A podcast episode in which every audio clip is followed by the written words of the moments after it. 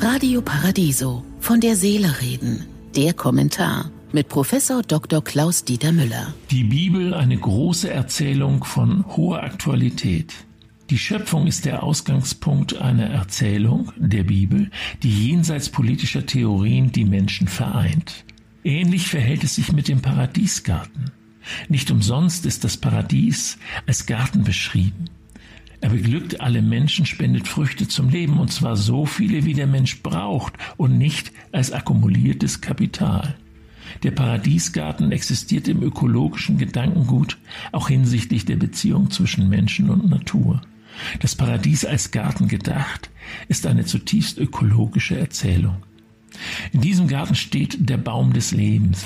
Ein Baum hat Wurzeln, die ihm Kraft geben.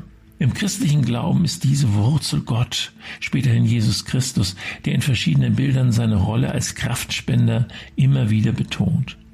Auch die Würde des Menschen, die in der heutigen Zeit von der Sozialhilfe bis zum Asylrecht reicht, wurzelt in der Bibel. Gott schuf also den Menschen nach seinem Abbild. Als Abbild Gottes schuf er ihn. Als Mann und Frau schuf er sie. Von dem Gedanken, dass in jedem von uns ein Stück von Gott steckt, führt ein beinahe direkter Weg zu Artikel 1 unseres heutigen Grundgesetzes. Dabei realisiert der Mensch die Würde gemäß der Bibel im Gebrauch seiner Freiheit, unter Wahrung der Gottähnlichkeit, mit anderen Worten in der Verantwortung gegenüber der Schöpfung.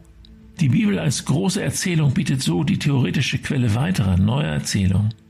So wird die große Transformation, der nötige kulturelle Wandel heute von kirchlicher Seite eingeordnet in die biblischen Erzählungen der Propheten im Alten Testament.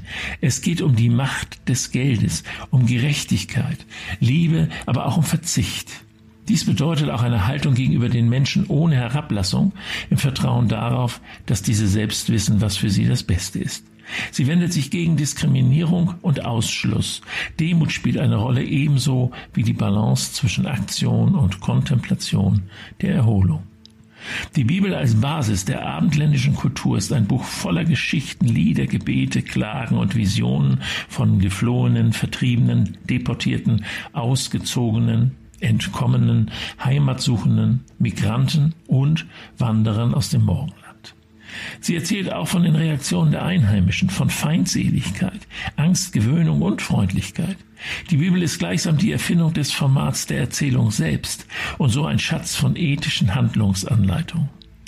Es führt ein Weg von ihr zur grünen Theologie der Gegenwart und zum Hoffnungsdenken eines Martin Luther Kings. Ich wünsche Ihnen einen glücklichen Tag, aber bleiben Sie achtsam. Von der Seele reden mit Politik- und Medienwissenschaftler Klaus-Dieter Müller, Vorstand der Stiftung Christliche Werte leben. Alle Texte zum Nachhören und Nachlesen auf www.paradiso.de.